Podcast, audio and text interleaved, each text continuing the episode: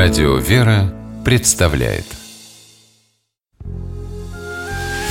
Семейные истории Стутте Ларсен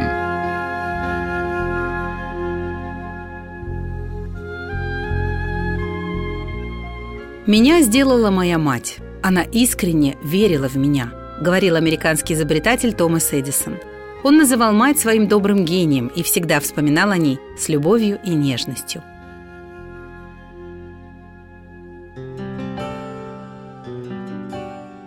11 февраля 1847 года в городке Майлон, штата Огайо, у торговца зерном Сэмюэля Эдисона и его жены Нэнси родился сын. Мальчика назвали Томасом. Он рос здоровым и жизнерадостным. Едва научившись ходить, малыш всюду следовал за матерью. Отец был в постоянных разъездах по торговым делам, и воспитанием ребенка занималась Нэнси. Все время мать и сын проводили вместе. Знакомые соседи Эдисонов поражались тому, как сильно мальчик был похож на мать. У него были такие же глубокие внимательные серые глаза. Да и характер точь-в-точь материнский. Общительный, добрый, открытый. Стремлением к знаниям Томас тоже пошел в мать. Нэнси с детства очень хотела стать учительницей, и ее отец, приходской священник, дал дочери прекрасное воспитание и образование. До замужества она несколько лет работала в школе. Терпеливо и обстоятельно Нэнси отвечала на все вопросы любознательного сына. А их было множество. Почему птицы летают? Почему на небе облака? Почему горит огонь? Томас с радостью и упоением постигал окружающий мир. Когда мальчику исполнилось семь, он пошел в школу. Томас ждал этого дня с нетерпением. Но учителям не пришелся по нраву его любознательный характер. Они называли Томаса неусидчивым и часто наказывали. Так прошло около двух месяцев, и однажды мальчик вернулся из школы с запиской от преподавателя. Нэнси развернула сложенный вдвое листок.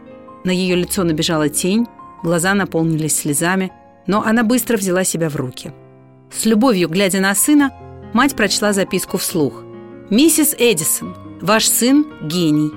Эта школа слишком мала для него, здесь нет учителей, способных его чему-то научить. Пожалуйста, учите его сами». И Томас стал учиться дома. Нэнси, у которой за плечами был богатый преподавательский опыт, удивительным образом удавалось совмещать хлопоты по хозяйству с ежедневными занятиями строго по расписанию – под ее терпеливым руководством сын очень быстро научился читать и писать. Мать учила его арифметике, истории, географии, физике и всем остальным основным дисциплинам. Когда Томасу исполнилось всего 9 лет, они вместе прочли «Начало» – знаменитый фундаментальный труд Исаака Ньютона. Миссис Эдисон скончалась в 1871 году, когда ее сыну было 24. Он твердо стоял на ногах и уже заявила себе как о талантливом изобретателе и инженере. А через несколько лет о Томасе Эдисоне заговорил весь мир. Благодаря его идеям в дома людей пришло электрическое освещение. Эдисон усовершенствовал телеграф, он изобрел микрофон и фонограф, открыв эру звукозаписи. Однажды, будучи уже на вершине изобретательской славы, Томас Эдисон решил разобрать старый семейный архив. Среди писем и документов – Ему попался сложенный вдвое листок, который показался мужчине знакомым. Томас развернул его и ахнул. Это была та самая записка, с которой много лет назад учитель отправил его из школы. Только слова в ней почему-то были совсем не те, что когда-то вслух прочла ему мать. «Миссис Эдисон», – писал учитель, – «ваш сын умственно отсталый. Мы не можем его больше учить в школе вместе со всеми. Учите его самостоятельно дома». Томас отложил записку в сторону и заплакал.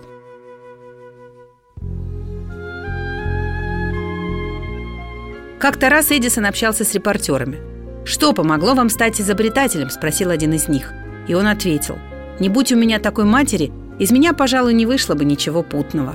Только ее безграничная вера в мои способности, любовь, соединенная с упорством, нежностью и добротой, смогли сделать меня тем, кто я есть». Семейные истории –